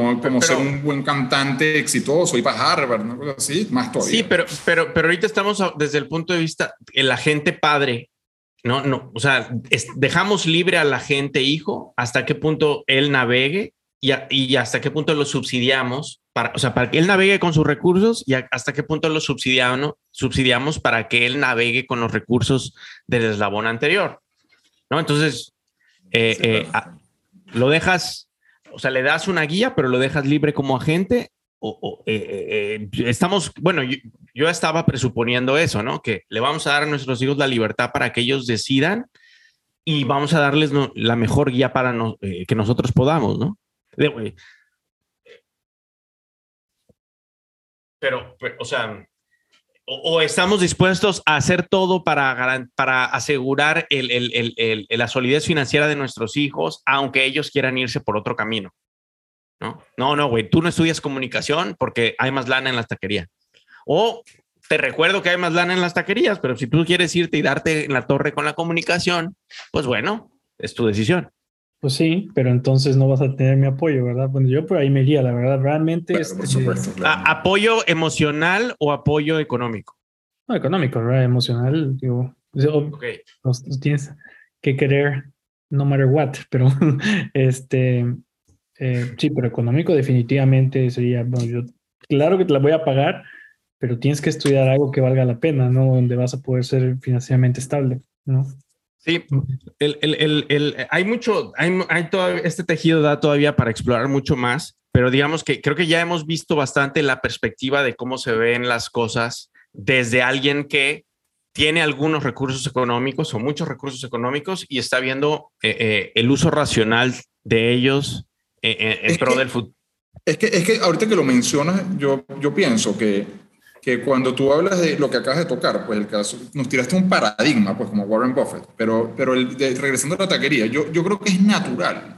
Si el padre es muy exitoso como taquero en su, en su círculo, en su ambiente, me parece hasta natural que el hijo quiera ir a la universidad, porque eh, es una forma de, de, superar al padre, pero, tampoco, pero también no de competir con el padre. O sea, porque el padre es súper exitoso, entonces eh, es una forma de elevarse y superar al padre y eh, siendo el primero que se ha graduado de su familia de la universidad, por ejemplo. Entonces me parece que es un camino hasta lógico para el hijo. Sí, la dimensión psicológica eh, allí es, desde, el punto de vista psicológico, pues, ¿no? Es muy interesante. ¿Cómo mides este, el éxito ahí? Eh, ¿Que el hijo tenga un título universitario o que el, título, que el hijo tenga tres taquerías en lugar que una que tiene el papá? ¿No? Que, es más exitoso, ¿no? Eh, probablemente, es difícil de medir, pero, pero sí, pero probablemente el padre se va a sentir muy orgulloso que el hijo se gradúe, porque no tiene ni idea de lo que significa eso. entonces, para, para, el hijo es casi que hasta trampa, pues, ¿no? este es el problema que yo veo en México, en las empresas así chiquitas, que gente que no tiene títulos universitarios, que son súper exitosos, pero es como que el título universitario lo es todo. Y, no, oye, la educación de, de emprendedor es, me parece mucho más valiosa que el título universitario. Bueno, lo que tú dices... Bueno, eso, también tiene... Ah, perdón, perdón. o sea, hay muchos mitos que son útiles. y en ciertos contextos, unos mitos son más útiles que otros. Eh, eh, el problema que está es, uno, creer que hay un monomito que funciona más que todos los demás en todos los contextos, ¿no? Entonces, eh, eso yo creo que es uno de los problemas, y porque los mitos eh, eh, producen ceguera. Entonces ya no cuestionamos la, cómo embona el mito que vivimos con la realidad, ¿no? Ejemplo de mito, el que trabaja le va bien. Hay gente que tiene eso grabado y es, ah, tenemos problemas, fácil. El que trabaja le va bien, ¿no? Hay que trabajar más. Ese es un mito que, que porque no, ¿por qué es un mito? Porque no, no se evalúa, no se sopesa a evaluación eh, contra la realidad. Hay gente que dice, no, es al que piensa le va bien, ¿no? No hay que trabajar duro hay que trabajar inteligente, ¿no? Ese es otro, ese es otro mito, y es mito porque también eso es dependiente de, ciertos contextos. Eh, eh, eh, y la universidad para muchos yo siento que es la mejor universidad posible a la que, pueda yo pagar. Ese es otro monomito, al costo que sea, ¿no? Entonces, y no evaluamos cuál es el contexto en el que vive nuestro hijo, cuál es el objetivo que tiene nuestro hijo, qué quiere y qué puede. ¿No? Porque dice, oye, es que mi hijo quiere ser astronauta, pero tiene un IQ de 100, ¿no? Entonces, eh, eh, mm, dice, oye, hijo, o sea... Pues Creo que es mejor, ¿no? o sea, si quieres, o sea, si quieres darle, pues tú es tu decisión, ¿no? Pero pues tú tratas de orientarlo lo más posible.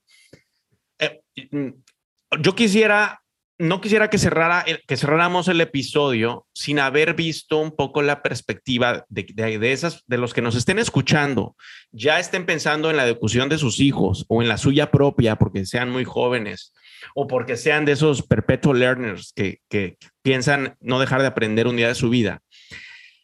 Y, y, y dicen, oye, ¿cómo, ¿cómo puedo educar? ¿Cómo, con bajo presupuesto, ¿Cómo accedo a lo mejor que pueden dar las universidades hoy con el mundo a como está? ¿Cuáles son las mejores herramientas para acceder a la mejor educación posible para eh, lograr lo que quiero, producir éxito, eh, lo que sea que signifique éxito en la cabeza de esa persona? Prosperidad. Entonces, ¿cuáles, para las personas con pocos recursos para invertir en educación, pocos recursos económicos, qué herramientas hay hoy a utilizar? ¿Qué se puede hacer con ellas?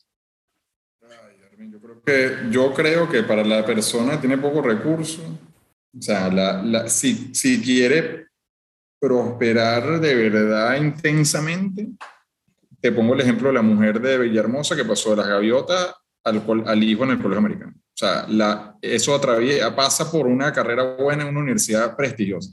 En mi opinión, hay otros caminos. obvio que sí, el del taquero. O sea, pero yo creo que si yo tú me pusieras a escoger un camino, yo, ese es el que yo le recomendaría a una persona exitosa, que tu hijo sea buen estudiante en el colegio para que tenga acceso a la universidad pública prestigiosa de la zona. Es lo que yo recomendaría. Definitivo. Para personas de bajos recursos, media baja, mm, una universidad de la universidad definitivamente es lo, lo mejor. Pero sí orientarlos a que estudien carreras que bueno, que tengan buen, buen rendimiento. Retorno, Buenos salarios. investigar eso, ¿no? Antes de que digas, ah, voy a estudiar contaduría. Ok, voy a, estudiar, voy a seleccionar eh, contaduría, pero ya sé cuánto voy a ganar cuando me gradúe, ¿no? Ah, o ya evalué tres diferentes carreras, contaduría, ingeniería de sistemas, o no sé, eh, arte, ¿no? Y evalúo cuánto voy a ganar en, en, cada una de las tres, ¿no? Y si vas a estudiar algo como, oh, no, yo quiero ser doctor. Ok, vas a estudiar 10 años entonces, el costo de oportunidad que vas a perder en estudiar por 10 años, comparado con lo que vas a ganar, ¿realmente vale la pena? ¿No? Otra vez, y el corazón, Toño, ¿qué tal si su alma le pide sanar gente? No, el alma no importa, lo que importa es la salud. en esto, qué bueno que estás en Seattle porque me dan ganas de ahorcarte. Te contratamos un buen, un buen coaching, o sea, diríamos. un buen psicólogo que te dé, que te dé terapia. Un buen psicólogo, creo, que te creo mucho en la seguridad financiera. Creo que si no tienes eso, no, digo, vas a estar uh, infeliz, incómodo, ¿no? Entonces, este, la seguridad financiera es primero. Dijo, bueno, ah, ah, se mueren, sé que se mueren por saber lo que yo, yo, yo le recomendaría a esa persona ambiciosa que quiere estar educado y prosperar. Eh, em, entonces se los voy a decir, aunque no me lo pregunten. Yo, yo, yo empezaré, si tienes un smartphone, si estás en, el, estás en, en esa situación privilegiada de poder conseguir un smartphone, ¿sí? Con, con internet, ¿sí? Ya no tienes pretexto para permanecer subeducado. Subeducado me refiero por debajo de tu, de, tu nivel de ambición y de capacidad cognitiva. ¿sí? Entonces, aclarándote eso. Y el dinero ya no es factor para permanecer subeducado. ¿sí? Ahí los mejores cursos del mundo eh, están en, entre YouTube, Udemy, eh, EDX, eh, otras redes sociales. Y eso es cada vez más. Prácticamente puedes estudiar cualquier campo enseñado por, los, por el top 10% del mundo gratis si te metes al lugar correcto. Entonces, eh, eh, ahora, el conocimiento no lo es todo, ¿ok? Pero es, ya es un gran comienzo. Dos, enseña públicamente lo que quieres aprender, ¿sí? Pon un canal de TikTok, de YouTube, de lo que tú quieras, o sea, la red social, que Instagram, que tú quieras, y habla sobre, lo, sobre ese tema del que estás aprendiendo, ¿sí? En, tus otros, todos tus otros cursos, ¿sí? Eso va a... Eh, eso va a, va a, hacer varias cosas para concretizar tu conocimiento y te va a conectar con gente, va a mejorar la calidad de gente y te va a dar acceso a una comunidad. Porque no sé, el conocimiento sin comunidad no te lleva a ningún lado. Pero ahorita con las redes sociales, el que tú te pongas hablar sobre, si te apasiona la programación, te pones a hablar de programación en Ruby and Rails y se hace una comunidad en automático que te va, un mastermind, le, le, le, eh, em, eh, gustan decir a Estados Unidos, te va a dar acceso, se va a construir una red neuronal alrededor de ti, alrededor del tema, y eso te va a dar la comunidad, muchas veces hasta mejor que, en, que la de otras universidades que, a las que hubieras accedido en universidades de paga. Y es una realidad. Yo lo acabo de vivir con un familiar muy cercano. ¿sí? Él, eh, con universidad, ¿eh? Eh, en una universidad privada, ok, no hiperprestigiosa, hiperprestigiosa, pero con cierto reconocimiento, con una maestría, ¿sí? estaba desempleado, ¿sí? A inicios de la pandemia, mediados de la pandemia empezó. Entonces, ¿qué sucedió? Primero, Em, eh, se lo, empujé a poner un canal eh, de YouTube y un grupo de Facebook de un tema y de otro.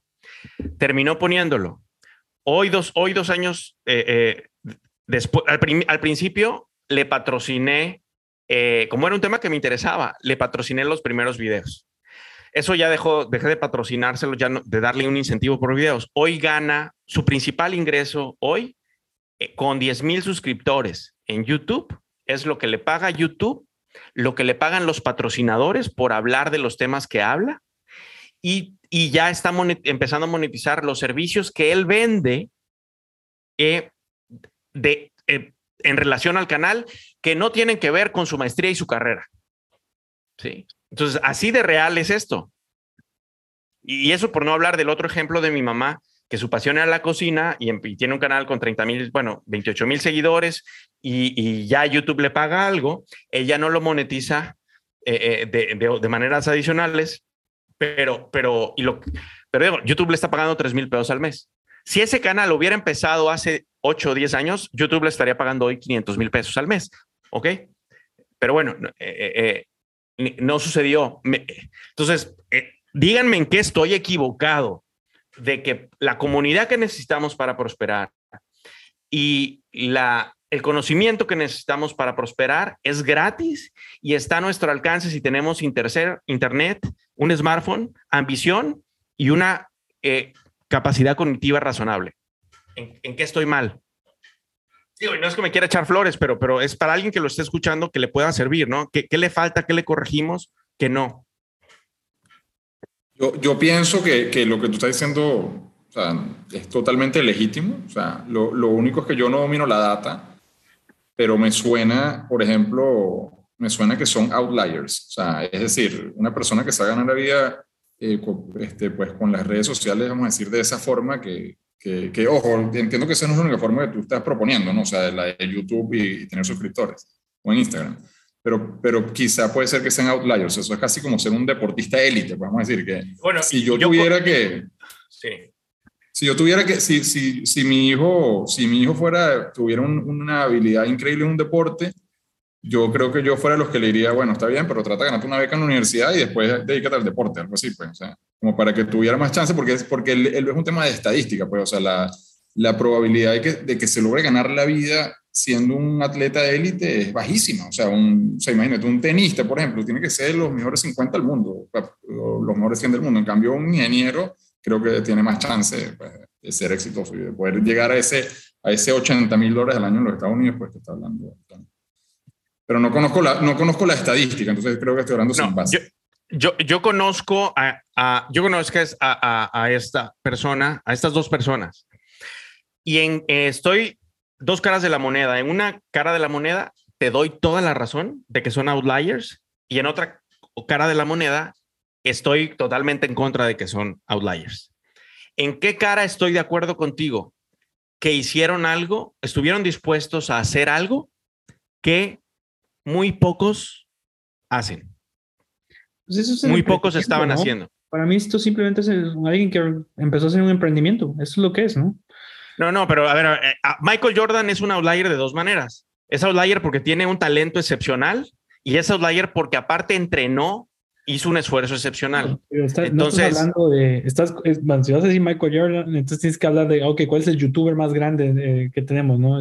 pero, no, pero estoy, Michael Jordan, ¿no? ¿no? no, estoy hablando del ejemplo de Luis, porque él habló del ejemplo de un atleta, de atletas outliers.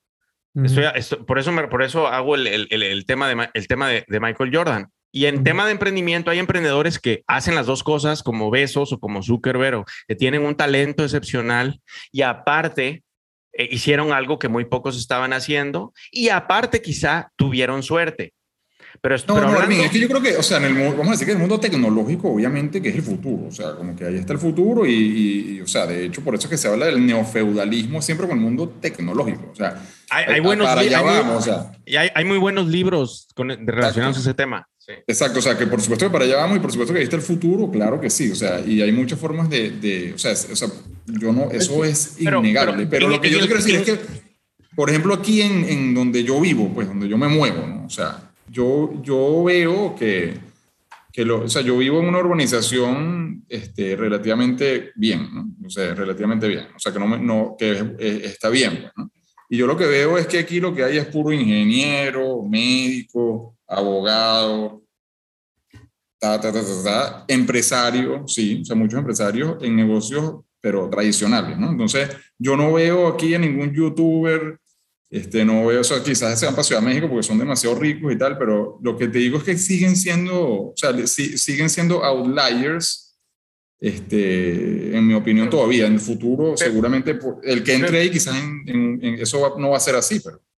Pero, ¿por qué, pero ¿qué, ¿qué, impide que alguien que quiera sea uno de esos outliers? ¿Cuál es la barrera que, que, que impide que lo sean? Si no, porque estoy hablando de los ejemplos que te, que te mencioné y, te, y ahorita ya se me vieron, recordé otros.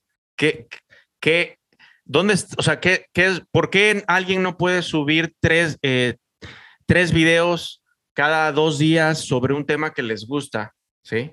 Y eh, eh, empezar a construir una comunidad. O sea, que, ¿por qué es algo que, que, no puede hacer cualquiera? En, porque aparte, es, estos youtubers que te digo, que te mencioné, Luis, están en Tabasco los dos. Uno es una señora de, de, 74 No, no, claro, tu madre, sí, hablaste de tu mamá, claro, por supuesto. y, y, y, otro, y otro eh, es un, un, chavo de 32 años, ¿sí? Yo lo veo igual que emprendimiento, huevo lo mismo. Este, no, no por el hecho de que todo el mundo lo puede hacer, por supuesto, pero no quiere decir que todo el mundo va a ser exitoso, ¿no? Lo mismo pasa cuando haces un emprendimiento, ¿no? No por el hecho de que empieces un negocio significa que vas a ser exitoso, ¿no? Em, parece que es lo mismo, es alguien que no le tuvo miedo a hacer algo diferente y este, y bueno, si es bueno, puede llegar a ser exitoso, pero el éxito no es garantizado, ¿no? Mm. Mm, el, Yo, mira, para, para mí tiene mucho que ver, mira, o sea, el amor y la pasión con que lo haces, y, si realmente es algo, o sea, si tú inicias eso sin estar buscando el, el, dinero, si no estás buscando qué es lo que te gusta y, y es lo que eh, te apasiona hacer, e, e, eso te acerca más al éxito que, que el haber planteado decir, oye, yo no quiero trabajar, yo voy a buscar algo, a ver cómo le hago para que vía youtuber yo viva de eso. Eh, eh, eh, entonces, creo que ahí se pierde mucha gente. Si tú haces algo que de entrada es lo que siempre haces y es lo que te gusta hacer y es lo que te apasiona hacer, eso te va a dar una transparencia y una verdad ante un público que te va a acercar más a, a que lo hagas. Porque yo, por ejemplo, si yo dijera, ya no voy a chambear, ya no, ya no me voy a contratar, voy a hacer un, un canal y tengo que subir tres videos al día. No, no, o sea, sería la muerte. Yo, para yo creo, no, pues claro, yo, por ejemplo, yo te voy a, yo te voy a hablar de, de una, de, de, de, un, de no sé si, no sé si son facts así durísimos, pero un libro que me leí hace poco que, que, es de un escritor que se llama Michael Lind, ese lo pueden conseguir en YouTube, ¿no? Un tipo, lo que estamos hablando de la, de la derecha recalcitrante que, que, apoya a Trump, pero que es un estudioso, una universidad seria. Y este libro se llama, la se llama The New Class War, o sea, la, la nueva lucha de clases. Entonces, él, en un contexto como hablando de lucha de clases, él dice que, la, que él habla de que, de que hay que salvar al mundo, hay que ser la democracia, el mundo liberal, de la, de la élite gerencial. Entonces, y él lo que dice es que la élite gerencial se construye, esa es la nueva élite gerencial, y viene de los, los, los, que, los gerentes gubernamentales, o sea, los políticos, y los gerentes corporativos. Entonces ahí es donde está el meollo de la prosperidad en este momento en, los países desarrollados, o sea, los gerentes corporativos y los gerentes gubernamentales. Y, todo lo que rodea eso. Claro que hay casos, pues, empresarios como por ejemplo los que están en el servicio de construcción allá en Seattle, por supuesto, eso muchísimos, eso en Florida también muchísimos, y gente que se ha salido del mundo corporativo y, y da servicio y tal, y también, pero eh, en el mundo moderno cada vez, ah, o sea, en la época de Cornelius Vanderbilt, o no sé, en la época en la, después de la Segunda Guerra Mundial, el hecho de ser empresario era quizás la forma como te podías hacer rico. Pero ahorita lo que está sucediendo es que, claro que están los outliers, que estamos hablando, los deportistas, los, los tech inclusive, pero están, sobre todo el grueso de la población que está subiendo y se está metiendo en parte de la ley, viene del mundo corporativo, del mundo gubernamental. ¿Son políticos o son los dirigentes de las corporaciones grandes? ¿Cómo alguien con pocos recursos puede, con esas ambiciones, puede prepararse para incrementar sus posibilidades para, para formar parte de esos grupos que de poder que acabas de describir? Para, eso es lo bueno del mundo corporativo, que en realidad para entrar, o sea, piensa aquí en México, pues, o sea, bueno, eso es en los Estados Unidos, no sé en México, pero piensa aquí en México, ¿cómo haces para entrar en Cemex? ¿Cómo haces para entrar en el Banco Santander? ¿Cómo haces para entrar en esas grandes corporaciones? Al TEC de Monterrey. ¿Cómo? Pero estamos, acuérdense, estamos contextualizando la necesidad siendo empáticos con, con el escucha que, tiene, que, que, no tiene o no quiere invertir recursos económicos para invertir en su educación. ¿Qué consejo le podemos dar? ¿Cuál es, el, ¿Cuál es el menos malo de los consejos que le podemos dar para, para hacerse de una educación, comunidad, eh, medios para, para progresar hacia su objetivo? ¿Y el objetivo? ¿Cuál es el objetivo? Eh, es que eh, en, en, términos es prepararse para un futuro impredecible. Si nos ponemos algo filosóficos, ¿no? El futuro está cambiando, es impredecible y en ese, pero, pero, ¿cómo me preparo hoy para un futuro impredecible? ¿Y, qué, y para qué quiero estar preparado? para sobrevivir. sí, para mí lo mismo. Tienes que invertir en conocimiento, o sea, estudia o estudia. ¿Y qué vas a estudiar? Pues busca aquello que va a ser eh, eh, no reemplazable. Yo lo que recomendaría también es eh, trabaja Em, en tu carrera cuando estás estudiando. Creo que es grave problema en México que no es común eh, que los chavos trabajen. Es una cosa que me gusta mucho en Estados Unidos, desde la, los chavitos desde los 14, 15 años ya están trabajando. ¿no? Y en México Pero no en su carrera, ¿o sí? ¿Cómo? O sí, algunos no, normalmente trabajan en cosas que no están relacionadas con su carrera, o, o sí no, ya cuando están en la universidad, los famosos internships, este, que te vas, por ejemplo, nosotros reclutamos este, chavos de universidad para que vengan los veranos a trabajar con nosotros mientras están, y todo el mundo hace eso, Microsoft, Google, Facebook, etcétera, ¿no? Es súper común eh, esa cultura. Y en México eso es, es, muy raro, ¿no? Y de hecho es medio mal visto. Ah, tu hijo tiene que trabajar, ¿qué no tienes para mantenerlo? sí, es la realidad. es medio mal visto en, México. En, México es mal visto y allá, allá es bien visto. Sí, acá todo mundo lo hace. De, hecho, es mal visto el que no trabaja.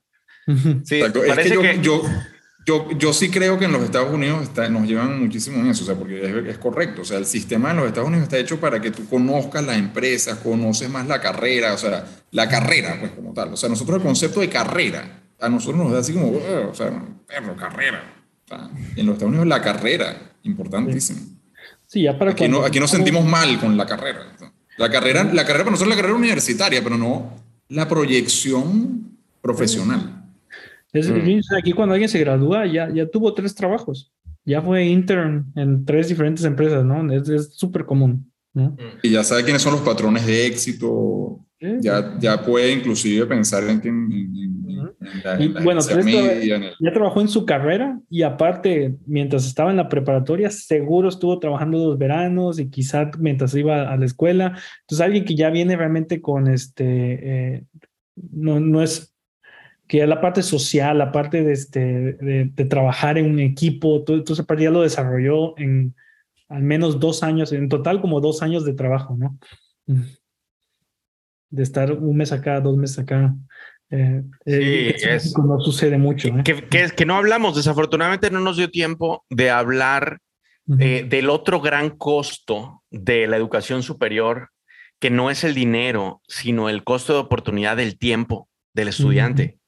Porque los años donde es más racional ser más arriesgado y, ser agresivos en la experimentación, ¿sí? Eh, eh, se, se, desperdician en, en eh, muy a menudo en entornos de bajo valor agregado, ¿no?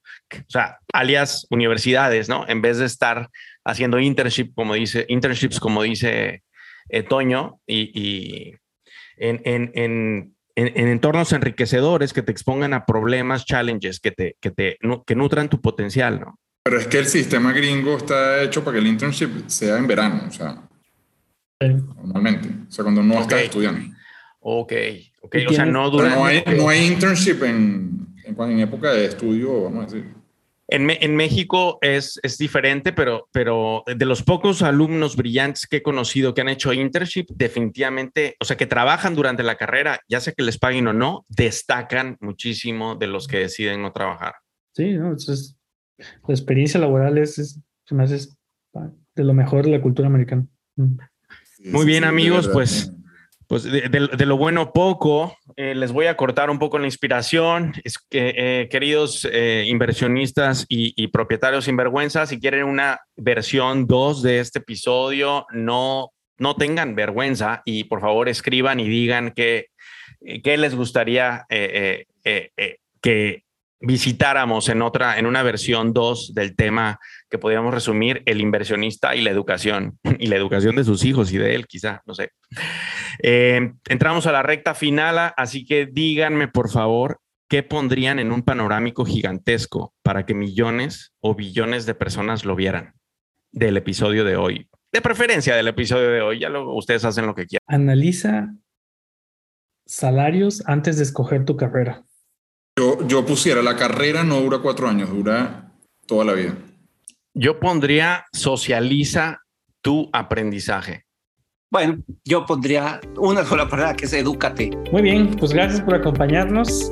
Este fue el episodio número 9 de Inversionistas sin Vergüenza. Te invitamos a suscribirte y compartir este episodio con un amigo. Ayúdanos a encontrar y crear mejores inversionistas. Hasta pronto.